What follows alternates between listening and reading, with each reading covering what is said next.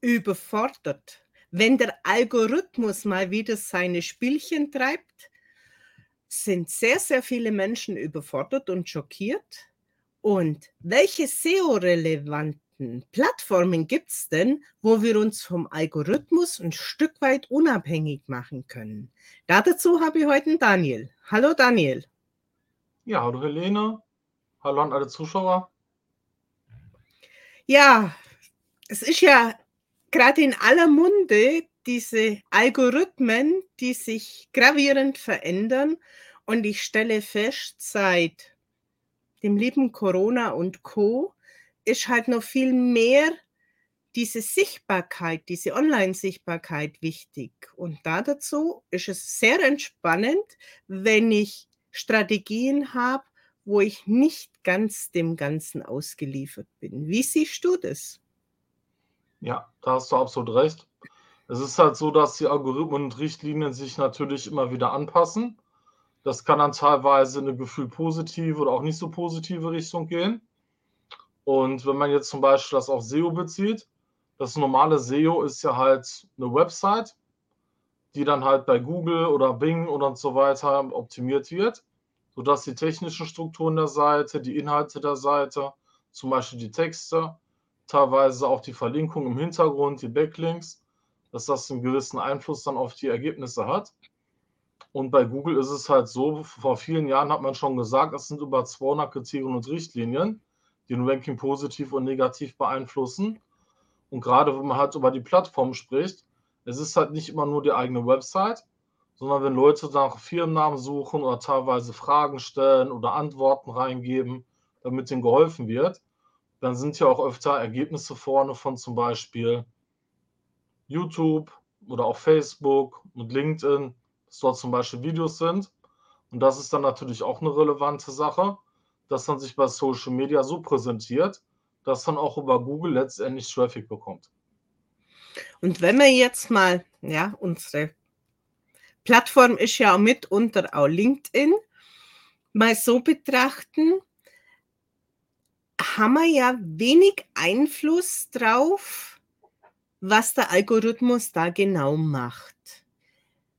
Wie stark würdest du sagen, wenn wir uns, uns ausschließlich auf eine Plattform, ob das jetzt Facebook, Instagram, LinkedIn ist, nur konzentrieren? Wie anfällig können wir da sein und welchen Stresslevel erlebst du bei deinen Kunden, wenn ja mal ein Account gesperrt wird, kommt ja nicht so selten vor oder einfach mal eine Technik nicht mehr funktioniert. Ja, da hast du absolut recht. Das habe ich halt mehrfach im Monat. Das heißt, Leute, die ich halt schon kenne oder die mir empfohlen werden oder allgemein anfragen, dass die dann halt sagen, mein Facebook-Werbekonto wurde gesperrt, meine Instagram-Seite wurde aufgelöst, wurde gehackt. Bei LinkedIn hört man das halt nicht so häufig. Aber es ist halt so, wenn man halt sich auf eine einzelne Plattform konzentriert, was ist halt, wenn der Algorithmus streikt, man wird abgestraft und eingeschränkt. Das kann auf jeder Plattform passieren. Es muss nicht immer sehr nachvollziehbare Gründe haben. Das ist teilweise so eine Wundertüte, so eine Blackbox, dass man halt nicht genau weiß, was habe ich jetzt überhaupt gemacht oder was sollte ich tun, das wieder rückgängig zu machen. Und wenn man sich jetzt nur auf einen Kanal konzentriert, kann natürlich die Gefahr sein, dass man sehr abhängig ist. Deswegen spricht man ja auch so schön von der Omnipräsenz, dass man beispielsweise auf LinkedIn, Facebook, Instagram, auf YouTube, vielleicht noch TikTok und noch weitere Kanäle sichtbar ist, sodass halt ein Kanal, wenn der mal wegbrechen sollte oder eingeschränkt wird, dass man dann halt letztendlich ja einfach das Unternehmen weiter aufbaut und dann dementsprechend auch gegensteuern kann, dass man nicht, ich sag mal, direkt umfällt. Ich meine, wir haben uns jetzt hier beim Live-Talk getroffen und das ist ja Video. Und in meinen Augen ist Video, ja, kriegt vielleicht zu Beginn nicht allzu viele Sichtbarkeit, aber es ist ein sehr langfristiges Invest und es zeigt einfach die Person dahinter und es zahlt auf sehr, sehr viele Plattformen ein. Und ich kann es mehrfach verwerten. Wie siehst du das? Ja, da hast du absolut recht, das sehe ich genauso. Letztendlich, wenn man zum Beispiel ein ganz normales Reel dreht, dann kann man das ja zum Beispiel bei Facebook, Instagram, LinkedIn, YouTube Shorts und bei TikTok reinsetzen. Dann hat man schon mal fünf Kanäle. Und man kann dann, je nachdem, wie das Unternehmen, die Zielgruppe halt bespielt werden soll, kann man halt das gleiche Material nehmen oder das halt auch auf die Plattform ein bisschen anpassen. Weil es ist ja letztendlich so, wenn man jetzt auch nochmal Xing vielleicht noch ein bisschen mit reinnimmt, wobei, da poste da mal ein Video, ne? Dann ist das natürlich halt auch wieder so eine Sache. Aber letztendlich, man sagt ja immer so, es gibt so B2B-Plattformen, wie zum Beispiel jetzt LinkedIn und Xing. Xing ist halt rückläufig, sage ich jetzt einfach mal. Facebook, Instagram ist halt oft so zum Endkunden. TikTok ist auch, sage ich mal, zum Endkunden in den meisten Fällen. Aber letztendlich, wenn man halt überall präsent ist, dann ist das natürlich hervorragend als Touchpoints.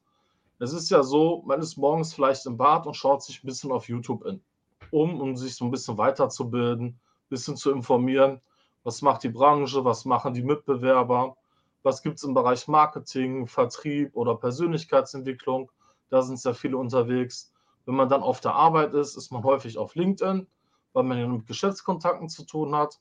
Kommt man abends nach Hause, ist man vielleicht noch eine Runde auf Facebook, scrollt mal eine Runde durch, sieht wieder das Mittagessen vom guten Freund, Katzenvideo von der Nachbarin, vielleicht wieder irgendeine Werbeanzeige, die man schon hundertmal gesehen hat. Dann ist man noch mal eine Runde auf Instagram, schaut sich noch mal ein paar nette Posts an. Vielleicht ist man noch mal ein bisschen auf TikTok, lenkt sich da noch mal so ein bisschen ab mit so ein bisschen kurzlebigen Sachen. Und wenn man jetzt mal rein theoretisch immer wieder das gleiche Unternehmen sehen würde, nicht unbedingt am gleichen Tag, aber auf die Tage verteilt, hat man ja in relativ kurzer Zeit auf verschiedene Plattformen mehrere Touchpoints und kann dementsprechend natürlich auch ein gewisses Vertrauen aufbauen. Die Reels haben ja so eine große Welle ausgelöst, aber man hört ja auch schon wieder, dass da schon wieder Einschränkungen kommen dass das wirklich von einem Tag auf den anderen von der Ausspielrate und den unterschiedlichen Kanälen komplett anders gehandhabt wird. Also siehst du auch die Vielfältigkeit als sinnvoll zu bespielen oder nur eine Variante? Also man kann auch die Vielfältigkeit nehmen, dass man halt letztendlich diese Reels nimmt, dass man auch mal normale Videos reinpackt, wenn es die Plattform letztendlich zulässt dann kann man das ja auch dementsprechend dann wieder mit YouTube verbinden. Man kann auch dann teilweise mal Bilder posten. Bei LinkedIn sieht man ja häufiger Bilder anstatt Reels oder normale Videos.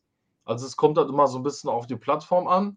Bei Instagram ist es ja oft ein guter Mix, dass man vielleicht auch mal so ein paar Postings macht, wo man mehrfach hin und her wischen muss, dass man vielleicht mal eine Anleitung hat oder sowas. Irgendwie so fünf Dinge, wie du halt eine Reichweite bekommst und dann musst du halt immer ein bisschen wischen. Oder was ich zum Beispiel auch sehe, wenn so ein Video ist, wo dann einfach so ein relativ kurzes Video ist, dann kurz was angesprochen wird, dann heißt es zum Beispiel, liest unten weiter. Und wenn man dann dort sehr, sehr viel an Content hat, wird das Video öfter ausgespielt von einer Person. Und wenn man das halt öfter abspielt, kannst du dadurch auch deine Reichweite erhöhen. Dann sollte man natürlich auch darauf achten, dass man halt letztendlich ja auch zu verschiedenen Zeiten postet. Also dass die Zeiten auch wirklich passen weil LinkedIn ist ja so, da ist ja oft abends oder am Wochenende nicht ganz so viel los. Kann man natürlich nicht pauschalisieren, kommt immer auf die Branche und Zielgruppe an. Aber grundsätzlich gibt es halt auch so ein bisschen verschiedene Zeiten beim Posten, wo man dann aber auch bei Instagram zum Beispiel selber reinschauen kann, wann sind die Leute am aktivsten oder bei Facebook, das kann man ja eigentlich in jeder Plattform mehr oder weniger, dass man halt einfach schaut, okay, auf Facebook beispielsweise sind die meisten Leute um 19 Uhr aktiv, ja, dann könnte ich um 18.40 Uhr mal einen Post reinsetzen. Dann werden dementsprechend auch natürlich Interaktionen kommen und natürlich auch eine Reichweite erzielt. Wenn ich jetzt nachts um halb drei mache oder morgens um sechs, ist dann vielleicht nicht so gut auf dieser Plattform. Die Frage, du hast es gerade angesprochen, Wochenende und so ist nicht allzu viel los. Wir haben es gerade kurz angesprochen, wo wir uns getroffen haben. Die letzte Woche und diese Woche war ja zumindest auf LinkedIn relativ ruhig. Macht es dann in deinen Augen Sinn, trotzdem aktiv zu sein, um die Zielgruppe zu erreichen, die dann gerade wenig angezeigt bekommt? Oder würdest du dann sagen, ja, dann lege ich mich auch auf die faule Haut, macht eh keinen Sinn? Also grundsätzlich sollte man halt schon durchposten.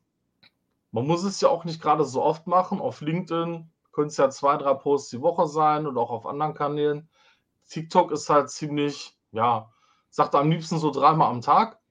Da ist es halt noch ein bisschen eine andere Welt. Da sind es ja, es ist ja auch oft ziemlich kurz, was dort gemacht wird. Und letztendlich, wenn man da halt insgesamt eine richtige Strategie hat, man kann das ja auch so ein bisschen aufteilen. Man kann ja zum Beispiel sagen, das, was mir zum Beispiel sehr wichtig ist, ich sage mal so jetzt als Beispiel bei Online-Marketing, dass ich halt den größten Mehrwert vielleicht von Dienstag bis Donnerstag in die Plattform reingebe. Wenn es zum Beispiel um Referenzergebnisse geht oder irgendwelche ganz wichtigen Neuerungen, dass die Leute wissen, aha, guck mal hier, da ist ein Experte, das wusste ich noch gar nicht, ist sehr wertvoll, kann ich mir mal merken, dass man sich halt dementsprechend dann auch wirklich mal richtig aufstellt. Das, was jetzt vielleicht nicht ganz so wichtig ist, mal am Wochenende reinpacken, wobei man das auch nicht so pauschal sagen kann. Es kann ja auch dein Traumkunde gerade am Wochenende nur ein bisschen Zeit haben, ist dann online, nimmt sich dann richtig Zeit für deinen Post. Und wenn der Post richtig sitzt, hast du vielleicht direkt eine Anfrage. Also man soll das gar nicht mal so unterschätzen. Also kann ich das jetzt zusammenfassen und sagen, gar nicht mal so groß den Kopf jetzt machen, ob ich jetzt in Urlaubszeiten, wenn Feiertage sind, poste jetzt oder gar nicht, sondern einfach sagen, okay, ein Grundrauschen lasse ich trotzdem laufen, weil man weiß ja wirklich nicht, der eine kann ja vielleicht gar keinen Feiertag haben, der andere hat einen Beruf, wo es da gerade hoch hergeht, sondern ein Stück weit sich freier machen und auch ein bisschen aufs Gefühl hören. Ja, das ist absolut richtig. Ich sag mal einfach durchziehen, wirklich regelmäßig posten. Und es ist ja im Endeffekt, ich sag mal, so eine Social Media Präsenz ist ja so ein bisschen, ich sag mal, wie Netflix. Ja, bei Netflix gibt es halt sehr viele Serien, dann gibt es viele Folgen und dann kann man eine Spannung aufbauen. Irgendwann ist es dann zu Ende oder geht weiter oder wie auch immer. Und da ist es dann halt so, es ist ja ähnlich, wenn ich jetzt, sage ich mal, immer wieder über ein Thema berichte, zum Beispiel über Online-Marketing oder du zum Beispiel über Stress, über Stressfaktoren und Stressbewältigung, dann ist es ja so, man ist ja in einem Thema drin. Geht dann natürlich auch in andere Bereiche rein, um dann halt natürlich nochmal andere Sichtweisen mit reinzuziehen. Und dann ist es halt natürlich so, ja, man kann die Leute halt dann wirklich begeistern und Spannung aufbauen. Und wenn halt immer wieder was Neues ist, ne, dass ein vielleicht jeder Post mal interessiert. Ha, ist vielleicht ein bisschen schwierig. Aber wenn ab und zu mal was dabei ist oder auch regelmäßig man immer wieder reinschaut, dann ist es halt wirklich sehr gut, weil Sichtbarkeit ist halt Sichtbarkeit. Und lieber ein Post, der ein bisschen nicht so perfekt ist und vielleicht nicht gerade so wichtig ist, aber vielleicht einen netten Impuls sendet oder mal irgendwie, kann ja auch mal sympathisch sein, wenn man aus dem Urlaub einen Cocktail postet und sagt, Mensch, hier, mache ein bisschen Urlaub und sowas. Und vielleicht ist genau derjenige, der dich jetzt, der dich schon seit acht Monaten, ich sag mal, im positiven Sinne stalkt und denkt so, boah, cool, ich bin gerade auch mit einem Cocktail an der Bar. Was für ein sympathischer Typ. Wenn ich aus dem Urlaub wiederkomme, dann werde ich den kontaktieren und nicht die anderen drei, die ich die ganze Zeit über beobachte. Und wenn wir jetzt mal das Ganze ein Stück weit in die Hierarchie bringen, wo ich ein bisschen mehr Einfluss habe, sprich Homepage und Google-Sichtbarkeit und ja, YouTube und Podcast und wo man sich überall noch präsentieren kann und vielleicht ein bisschen mehr steuern kann, als wie jetzt, wo der Algorithmus sehr, sehr viel bestimmt. Also steuern kann man ja halt sehr oft mit Werbeanzeigen. Das ist ja auch teilweise so der Hintergedanke von vielen Plattformen, wenn die irgendwie, ich sag mal, die Reels auf einmal um 80 Prozent einschränken, dass sie vielleicht gerne hätten, dass der ein oder andere jetzt Werbeanzeigen schaltet, weil das natürlich ein wichtiger Kanal für Neukundengewinnung ist. Und wenn man dann halt auch mal, ich sag mal, man macht eine Suchmaschinenoptimierung bei Google, dann ist es ja auch so, dass es halt manche Suchbegriffe gibt, die vielleicht nicht so häufig gesucht werden oder nie den Klickpreis haben, dass man dort vielleicht lieber Werbeanzeigen schaltet, anstatt eine SEO zu machen. Umgekehrt natürlich auch. Und es kann ja auch natürlich auch sinnvoll sein, wenn man jetzt einen wertvollen Post im Social Media Bereich raushaut, sage ich jetzt einfach mal, dass man damit dann halt auch natürlich die Reichweite erhöht, indem man halt Werbeanzeigen schaltet. Jetzt bin ich mit Werbeanzeigen ein Stück weit ein gebranntes Kind, weil meine Wahrnehmung war, die sind immer teurer geworden. Die Ausspielrate immer geringer und die Preise immer höher. Und ich für mich habe entschieden, ich gehe lieber auf die organische Variante. Jetzt kann natürlich ein Unternehmen sagen, äh, ich investiere lieber Geld in eine direkte Werbung, als mir vielleicht zwei Personen anzustellen, die dann das andere permanent bespielen. Gibt für und wieder.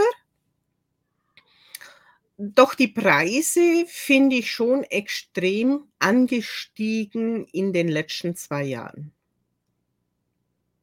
Ja, es ist wirklich so, dass es halt mit der Zeit immer mehr steigt. Das können halt, je nach Branchen, kann das halt wirklich sehr, sehr stark zunehmen weil dann halt einfach so ein paar Mitbewerber reinkommen, die ein sehr hohes Budget haben, dann auch hohe Klickpreise angeben können oder halt dann auch die Reichweite dementsprechend dann halt runterdrücken für die anderen. Das ist halt einfach so, wenn mehr Konkurrenten da sind, dann tut sich da natürlich auch was. Ich nehme mal so ein einfaches Beispiel jetzt mal im Bereich Google Ads. Wenn man jetzt Werbeanzeigen dort schaltet, das ist ja so, der Klickpreis geht bei 5 Cent los und dann landet der ja irgendwo bei vielleicht 30 Cent, bei 20 Euro, wie auch immer halt die Mitbewerber letztendlich drauf bieten, die ersten Werbeanzeigen zu bekommen. Das ist halt praktisch ähnlich wie bei eBay. Bei eBay geht es ab 1 Euro los. Wenn ich jetzt mein Handy vom letzten Jahr reinpacke und von vor fünf Jahren, dann wird man ja auch verschiedene Preise erzielen, weil es einen anderen Marktwert hat. Und so ist es halt letztendlich auch. Die Konkurrenten bieten halt jetzt dort auf Keywords und halt im Social Media Bereich bieten die auf Reichweite, auf eine Zielgruppe. Wenn man jetzt eine Zielgruppe definiert, ich sage jetzt mal als Beispiel eine Million, und da sind jetzt halt gewisse Unternehmen, die jetzt halt natürlich diese Impressions bekommen wollen. Das ist ein Unterschied, ob da jetzt zehn andere oder 100 andere Werbeanzeigen schalten, weil dadurch verkleinert sich das natürlich und dementsprechend geht halt natürlich auch der Preis hoch. Es hat Angebot und Nachfrage, wie man das halt so kennt. Meine Erfahrung ist, dass man da schon einen genauen Einblick haben sollte, wenn man Ad-Werbungen schaltet, mit was eingeben, was nicht eingeben, was ist wichtig, weil oft sind es einfach diese Erfahrungen, dass ein Wort in der Einzahl anders ausgespielt wird wie in der Mehrzahl. Und wenn ich halt nicht diese Tools und diese Erfahrungen habe, was zahlt jetzt hier auf die Kosten ein, kann ich mir auch ganz schnell abschießen in den Preisen, habe ich das Gefühl. Und wenn ich halt dann jemand Kompetenten im Hintergrund habe, der doch mehr Überblick über das Ganze hat, tut man sich doch ein Stück weit leichter. Ja, da hast du auch so recht. Weil es ist halt wirklich so, man kann halt wirklich sehr viel Budget verbrennen wenn man halt nicht mit Zielgruppen arbeitet, wenn man vielleicht Suchbegriffe auf weitgehend stellt oder halt Begriffe nimmt, die in einer etwas anderen Schreibweise vielleicht nur ein Fünftel kosten und im Endeffekt trotzdem nahezu das gleiche Ziel erreichen. Und da muss man halt auf jeden Fall aufpassen, dass man halt sein Budget nicht verbrennt. Man sollte da halt in den meisten Fällen am besten auch wirklich Profis dran lassen, weil gerade wenn so ein Werbekonto mal eingeschränkt oder gesperrt ist, ist es oft sehr schwierig, das halt wieder herzustellen, weil man dann oft auch nicht weiß, was Sutter jetzt halt genau gemacht. Und teilweise ist es halt genauso, wie du sagst, da kann halt Einzahl und Mehrzahl ein Suchvolumen von 10 haben oder 350. Und das ist dann natürlich halt schon eine andere Welt. Oder manche Suchbegriffe, die dann halt einfach zusammengeschrieben werden oder mit Leerzeichen. Das kann auch unheimliches Suchvolumenunterschiede hervorrufen dass man dann halt im Endeffekt, das ist ja ein Unterschied, wenn du jetzt, ich sag mal, bei Google auf Platz 1 bist mit Suchmaschinenoptimierung, der Begriff wird 10 mal gesucht oder 350 mal, wird sich das ja sehr wahrscheinlich auch im Umsatz natürlich widerspiegeln. Und was ich halt auch häufiger sehe, dass halt manche Leute sagen, ja, ich stehe mit dem und dem Suchbegriff vorne, dann denke ich mir nur so, aber das sucht doch keiner. Und dann ist das natürlich klar, wenn ich jetzt zum Beispiel schon Jahre her weil ich mal gehört, dass einer mit Fotograf aus Hagen gefunden werden wollte. Nein, für ihn ist es klar, er ist ein Fotograf, er kommt aus Hagen, aber das Suchvolumen ist halt bei null. Also weniger als zehn Leute. Wenn man jetzt Fotograf Hagen nimmt, ist dann bei irgendwie so 300 oder 350 Suchanfragen. Das ist jetzt halt auch nicht die Welt, weil die meisten, die halt Fotograf eingeben, ja, das ist, das können Passbilder und Bewerbungsbilder sein. Da macht man nicht so viel Umsatz mit. Ist also jetzt auch nicht gerade so praktisch. Wenn man jetzt nur Fotograf nimmt, sind das weit über 90.000 Suchanfragen im Monat, auf ganz Deutschland gesehen. Aber auch da ist es natürlich meistens wieder nicht so hochpreisig, dass sie halt einfach was Günstiges haben wollen von einem normalen Fotografen. Wenn man sich jetzt aber auf eine spezielle Branche foto, also wirklich spezialisiert, dass man sagt, hier, ich bin Industriefotograf, ich möchte jetzt nur, ich möchte gerne Bosch und Siemens als Kunden haben, dann wäre natürlich die Wahrscheinlichkeit höher, wenn Bosch und Siemens jemals einen Fotografen sucht, dass sie wahrscheinlich Industriefotograf eingeben bei Google und nicht Fotograf aus Hagen. Und das es dann halt auch natürlich in vielen anderen Bereichen, dass man sich halt wirklich so aufstellt, dass es auch wirklich Sinn macht und sich nicht nur ganz nett anhört. Und wo man natürlich noch extrem aufpassen muss, was meine Erfahrung ist, wenn man so im Grenzgebiet zur Gesundheit ist. Wenn man kein Heilpraktiker und kein Arzt ist und auch vom Wording her von den Ads, das ist nur die Zeit aus meiner begleiteten Ad-Werbung, auch Profis haben hier manchmal ein Wording drin, wo dann einfach auf nicht freigegeben kommt, weil dann eine Ansprache drin ist, die jemand etwas suggerieren. Und da sind halt die, ja, ich nehme nehm an, es ist die KI mittlerweile, die diese Begriffe hier rausfischt und die ist da ziemlich scharf eingestellt. Sind das auch deine Erfahrungen? Ja, das auf jeden Fall. Zum einen ist es halt so, wir haben zum Beispiel auch Zahnärzte als Kunden. Und da ist es dann halt so, wenn jetzt mal darüber aufgeklärt wird, hier diese spezielle Keramikfüllung ist gesünder als Amalgam, dürfte man so nicht schreiben, weil es ist nicht gesünder als, es ist vielleicht wahrscheinlich so, aber es ist halt dann wirklich diese Online-Beratung. Wenn man jetzt allerdings das gegenüberstellt und man sagt hier, Laut der, Studie hat Amalgam die und die negative Auswirkung auf den menschlichen Körper. Das ist bei diesem Keramik nicht der Fall. Da gibt es keine Studienlage zu, weil die und die schädliche Substanz dort nicht drin ist und der und der chemische Prozess oder wie auch immer man das nennen möchte, Gesundheitsschädigung im Körper nicht ausgelöst wird. Dann sind das natürlich Fakten. Oder was wir zum Beispiel auch mal hatten, da kam mal vor einiger Zeit ein Online-Shop auf mich zu, die waren im Bereich Naturkosmetik tätig die haben dann so eine Creme gehabt, da war sowas wie Kamille und Aloe Vera drin und hatten dann auf der Landingpage gehabt, also auf der Zielseite, stand dann, dass das gesünder ist als Botox. Und dann habe ich gesagt, naja, einfach so schreiben, dass es gesünder als Botox ist gefährlich, kann abgemahnt werden, kann teuer werden. Und dann war auch der Grund, warum die sich bei mir gemeldet hatten, weil die Werbeanzeigen auf einmal gesperrt wurden. Sie wurden nicht mehr ausgespielt. Und da stand dann bei der Kampagne bei Google jetzt ein Fehler drin da wir natürlich Google Premium Partner sind, wusste ich jetzt, woran das liegt, weil die Algorithmen und Richtlinien von Google verschärft wurden. Das ist auf der Landingpage, vorher war es in der Werbeanzeige natürlich schon eh längst der Fall, aber dass auf der Zielseite nicht drinstehen durfte, Botox. Das war dann auf der, ich nenne es jetzt einfach mal Sperrliste. Und da wurden die Kampagnen dann einfach, die jahrelang durchliefen, wunderbar gelaufen sind, liefen dann auf einmal gar nicht mehr. Das kann natürlich passieren. Man muss sich immer an die Richtlinie von den einzelnen Plattformen halten. Ansonsten wird man halt gesperrt. Und dann gibt es ja nur diese vielen zusätzlichen Tools, die man unterstützen braucht, um diese Keywords, um diese Ranking-Faktoren alle zu kennen. Wird natürlich, wenn man alles sich das selber aneignet, relativ teuer, was natürlich unter einer Agentur ja in Summe immer weiterläuft und diese Tools vorhanden sind und wahrscheinlich auch besser verstanden wird als jetzt der Laie auf Anhieb. Gibt es da Tools, wo du empfehlen kannst, wo egal ob man es jetzt selber macht oder mit einer Agentur, unterstützend sinnvoll sind, wenn man diese SEO und Sichtbarkeit und auch diese Backlinks zu erhalten, eine runde Sache ergeben. Ja, da gibt es auf jeden Fall Empfehlungen. Was ich sehr gerne nutze für SEO ist Systrix. Das ist auch das marktführende Tool. Da kann man zum Beispiel eine Website eingeben.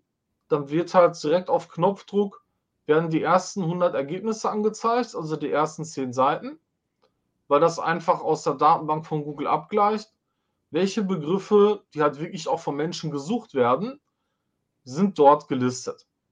Und das ist dann wirklich sehr, sehr wertvoll, weil dann kann man sich natürlich auch schon mal die Website anschauen.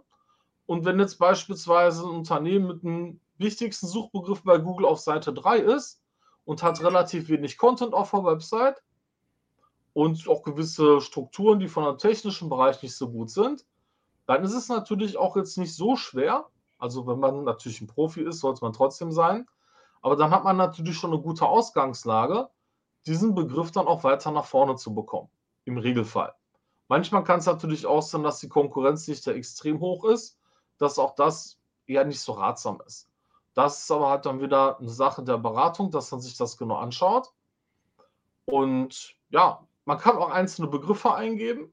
Wenn man jetzt zum Beispiel Fotograf eingibt, dann sieht man, wird über 90.000 Mal gesucht. Dann gibt es auch wieder dann Vorschläge. Einmal aus dem Content der Website, dass dann zum Beispiel steht Fotograf Berlin, München, Hamburg und so weiter, dass dann Städte aufgelistet werden. Dann gibt es auch noch eine andere Möglichkeit, dass halt Suchbegriffsvorschläge aufgelistet werden. Da kann dann zum Beispiel sowas drinstehen wie Businessfotograf zum Beispiel oder Hochzeitsfotograf. Gibt es ja auch sehr viele. Und da ist es dann halt so, dass auch noch Fragen angezeigt werden können. Und da kann man sich dann halt auch dann schön durchklicken, weil man dann auch mal sieht, okay, da werden gewisse Fragen gestellt. Dann kann man auch sehen, dass manche Suchbegriffe vielleicht in ein völlig anderes Thema reingehen. Gerade wenn es Abkürzungen sind oder mehrere Bedeutungen hat, da kann man manchmal auch feststellen, okay, wenn ich mich jetzt mit dem und dem Begriff optimieren lasse, da sind viele Fragestellungen, die haben mit dem Thema überhaupt gar nichts zu tun. Das heißt, das würde wahrscheinlich in eine völlig falsche Richtung gehen und gar nicht die Zielgruppe treffen. Und man findet dann aber häufig, auch wenn man mal ein bisschen guckt, dass man wirklich dann die super Vorschläge hat als Alternativen. Und dann gibt es auch noch ein anderes Tool, das nennt sich Xovi. Das ist auch sehr weit verbreitet. Da wird auch zum Beispiel der Sichtbarkeitsindex und die Auszeichnung Top 100 SEO-Agentur mitgemacht. Und das ist halt ein Tool, was auch gut ist. Sehe ich da aber eher die Stärke nicht so bei der Ranking-Übersicht, sondern halt bei dem WDF mal IDF-Konfigurator oder Editor, dass man halt letztendlich die Texte so an die Algorithmen und Richtlinien von Google anpasst, dass sie natürlich auch besser gefunden werden. Und was ich da auch ganz gut finde, ist halt die Möglichkeit, sich die Google Ads anzuschauen. Da werden häufig dann Keywords aus der Kampagne und wird auch einiges dazu angezeigt. Das ist auf jeden Fall auch eine sinnvolle Sache. Dann als drittes Tool würde ich noch Semrush hinzuziehen. Weil Semrush hat halt die größte Datenbank weltweit. Und da hat man dann auch noch mal zum Beispiel für den Social Media Bereich oder für den technischen Bereich von der Website gute Auswertungen. Wenn man jetzt alle drei Tools nimmt, ist dann bei einigen 100 oder über 1000 Euro im Monat. Wenn man dementsprechend natürlich dann auch die einzelnen Module dazu kauft. Und gerade da ist natürlich dann auch wieder die Überlegung, nimmt man nicht dann lieber einen Dienstleister? Weil was nützt das, wenn man, ich sage jetzt mal, 1000 Euro im Monat für ein paar Tools ausgibt und weiß im Endeffekt trotzdem nicht, was man dort machen soll? Dann ist ja immer noch ein Stück weit umstritten, die Testimonials. Wie wichtig sind die Testimonials und Auszeichnungen von bestimmten Plattformen? Du hast gerade schon äh, den Top 100 SEO, der bei dir aufleuchtet, angesprochen. Dann Proven Expert, dann Google-Rezessionen selber, aber auch bei LinkedIn die ganzen Empfehlungen. Wie wichtig ist es in der SEO-Arbeit hier einfach Stimmen von den Kunden zu haben. Ich glaube, das wird relativ stark unterschätzt. Also es ist auf jeden Fall auch ein Faktor, dass man halt wirklich breit aufgestellt ist, wenn Leute auch mal googeln nach dem Unternehmen. Ja, dann sieht man ja häufig dann Google-Bewertungen, wie du das schon ansprichst. Dann kann das natürlich auch ein Faktor sein. Google hat ja auch letztens sehr viele Bewertungen wieder rausgenommen. Da hat sich auch mal wieder was geändert. Da hat sich dann auch einer bei mir gemeldet und meinte nur ja, ich habe letzte Woche noch über 50 Bewertungen gehabt, jetzt sind es gerade mal noch 20. Was soll ich denn da jetzt machen? Soll ich mal ganz schnell irgendwelchen Leuten Bescheid sagen und dass sie mich da irgendwie bewerten? Da habe ich gesagt, nein, mit Sicherheit nicht, ne? Ich sage, du hast jetzt acht Jahre lang 50 Bewertungen aufgebaut. Ich sage, wenn du jetzt gefühlt übers Wochenende Nummer 30 dazu bekommst, ich sage, da wird der Herr Google sich nie, mit Sicherheit nicht drüber freuen und wird sich natürlich fragen, was ist denn da auf einmal los? Also das muss auf jeden Fall wirklich immer echt sein. Also wirklich immer echte Bewertungen nehmen, nichts kaufen, nichts faken, nicht der Nachbarin sagen, Mensch, hier, mach mal eine tolle Bewertung bei mir, weil du Kunde bist, wenn es es nicht ist. Bitte nicht machen, immer ehrlich sein, weil die Algorithmen und Richtlinien, die sind sehr, sehr, sehr intelligent. Und wenn man da jetzt anfängt, so ein bisschen, ja, das zu optimieren, Anführungszeichen, dann sollte man da wirklich aufpassen. So was die Proven Expert ist, hat natürlich eine tolle Sache, weil man wird dann organisch noch angezeigt, wenn die Leute über einen googeln. Man hat dort viele Informationen, man kann das auch auf die Website mit draufpacken. Es ist auf jeden Fall eine vertrauensbildende Maßnahme. Gibt ja auch noch andere Möglichkeiten, wo man das machen kann. Wie du zum Beispiel auch sagst bei LinkedIn, wenn dort Leute Kenntnisse bestätigen oder Bewertungen abgeben oder auch irgendwie ja, einfach so andere Interaktionen halt geben. Was ich ja zum Beispiel häufig habe, da postet irgendeiner irgendwo im weltweiten Internet, ja, ich suche einen Experten für Online-Marketing. Und schon kommen dann wieder Kommentare, ja, hier machen wir was beim Daniel, ich bin da schon seit Jahren Kunde. Oder ja, ich kenne den, ich habe mit denen schon zusammen Kunden bedient und hat andere Online-Marketer. Und das hat dann natürlich auch eine extrem gute Wirkung, wenn halt in solchen Beiträgen diese persönlichen Empfehlungen, sage ich jetzt mal, wirklich sind und das dann auch noch andere Leute lesen. Weil teilweise ist es dann so ein Beitrag, ich hatte das einmal gehabt, da wurde ein Beitrag, wurde ich 24 Mal empfohlen und im Endeffekt sind daraus 12, 13, 15 Kunden geworden in sechsstelligen Umsatz. Und da habe ich mich dann halt riesig gefreut, was das halt noch im Endeffekt zusätzlich ausgelöst hat.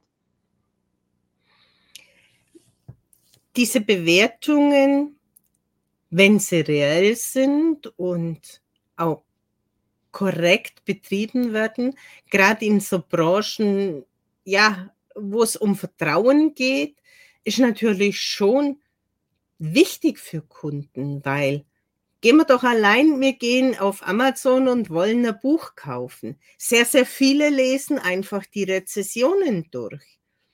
Und Wer es genau liest, weiß, dass da auch viele einfach entweder aus Frisch geschrieben sind oder einfach gekauft sind.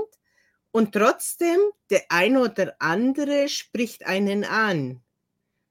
Oder beim Urlaub ist das Gleiche, wenn ich Rezessionen lese.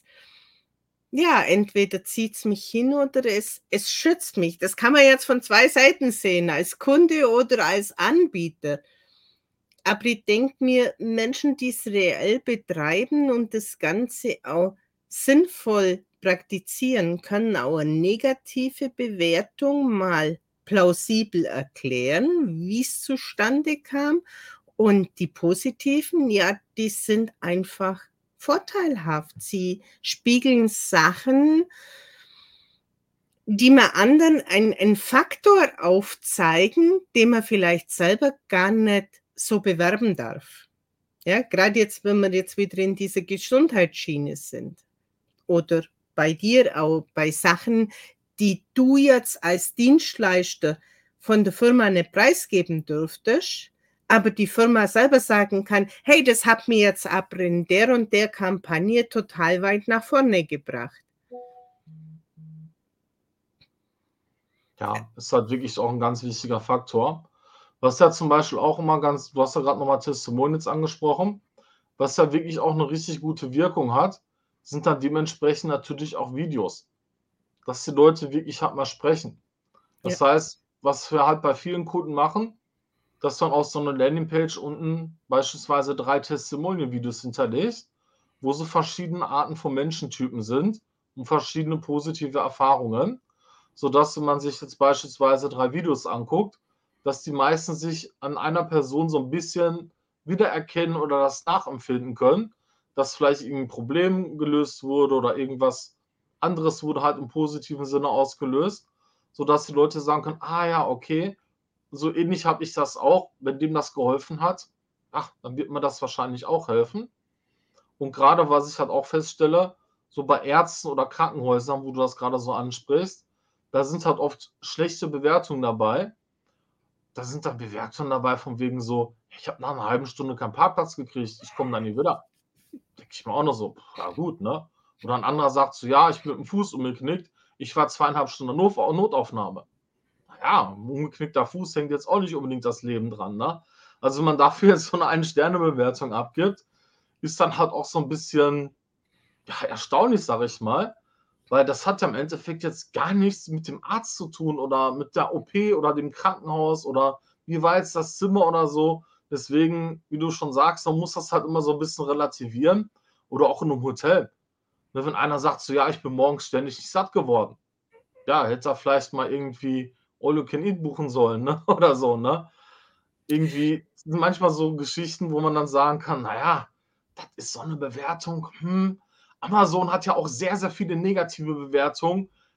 Ich finde, der absolute Brüller ist immer noch, der Amazon-Postbote hat nicht richtig Guten Morgen gesagt. Oder war sogar der DHL-Postbote. Da denke ich mir nur so: „Na ja, wenn der DHL-Postbote dem nicht Guten Morgen gesagt hat, ne, vielleicht ist das ja so 'n freundlicher Typ, dem möchte man ja gar nicht Guten Morgen sagen bei so 'ner tollen Bewertung, ne? Offensichtlich ist die Ware ja einwandfrei angekommen, nur der Postbote hatte keine Lust gehabt, ihm Guten Morgen zu sagen. Vielleicht sagt er ja auch nie Guten Morgen.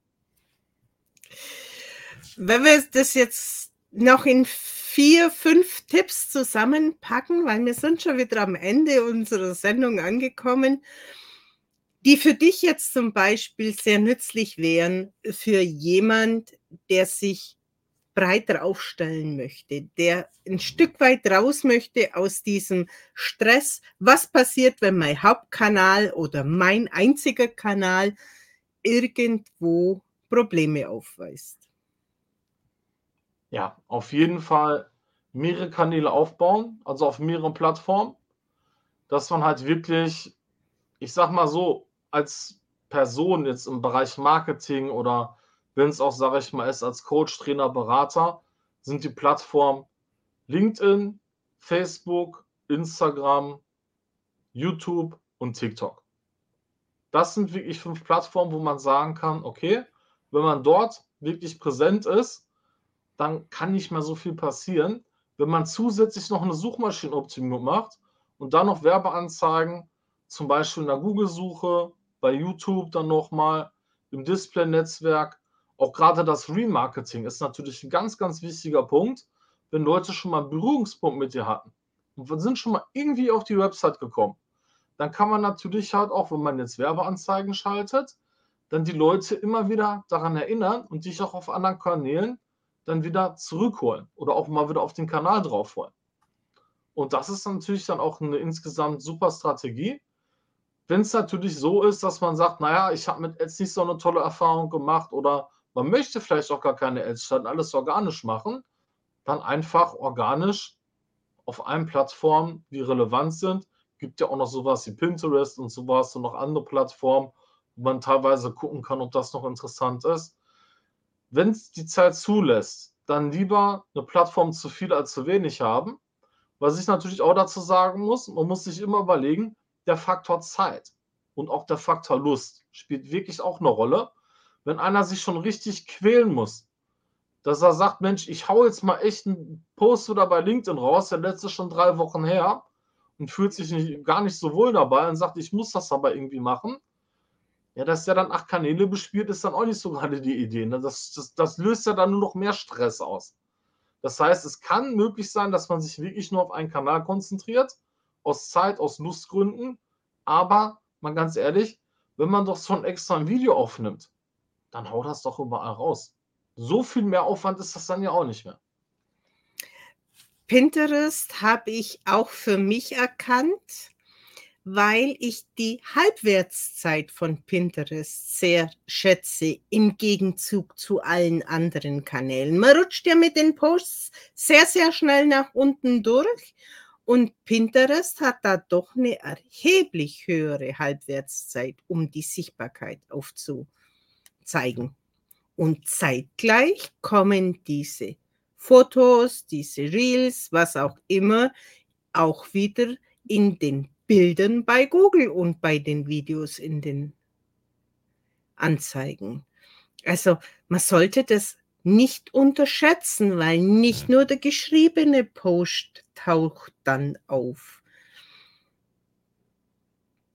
Das habe ich so für mich erkannt und dadurch, dass mir das Posten sehr, sehr leicht fällt, genauso wie das Live-Gehen, weil ich das einfach liebe, bespiele ich das halt auch sehr gern. Und es ist für mich jetzt auch nicht unbedingt stressige Arbeit. Und deshalb, ja, ist mir das Ganze einfach auch sehr, sehr wichtig, den Menschen mitzuteilen, zu sagen, hey, finde deine Strategie, die zu dir passt und auch den richtigen Helfer an deiner Seite. Ob das jetzt ein Tool ist oder ein Mitarbeiter oder eben ein Anbieter. Das sollte halt harmonisch ineinander gehen. Und ich persönlich finde es einfach wichtig, Menschen zu haben, Anbieter zu haben, die mich unterstützen, die aber auch in Problemfällen erreichbar sind. Und nicht sagen, hey, ich schaffe zwei Tage in der Woche und so und so kommt die Rechnung, aber wenn jetzt, ja, wie du schon sagst, es kommt mal vor, dass ein Konto gesperrt wird, keiner erreichbar ist oder eine Plattform absauft oder das Ganze nicht mehr harmonisch ineinander läuft. Also, mein Anliegen ist immer, such dir jemand, mit dem du dich wohlfühlst, den Weg zu gehen und der auch die Erfahrung hat und das Verständnis hat, was dir persönlich wichtig ist, dass du den Menschen weiterbringen möchtest, was du denen nahebringen möchtest. Das ist so meine Erfahrung und ja, mein Wunsch an, an die Menschen, die sich verändern möchten sich die richtigen Menschen an die Seite zu holen und die richtigen Tools, weil es gibt ja Tools ohne Ende.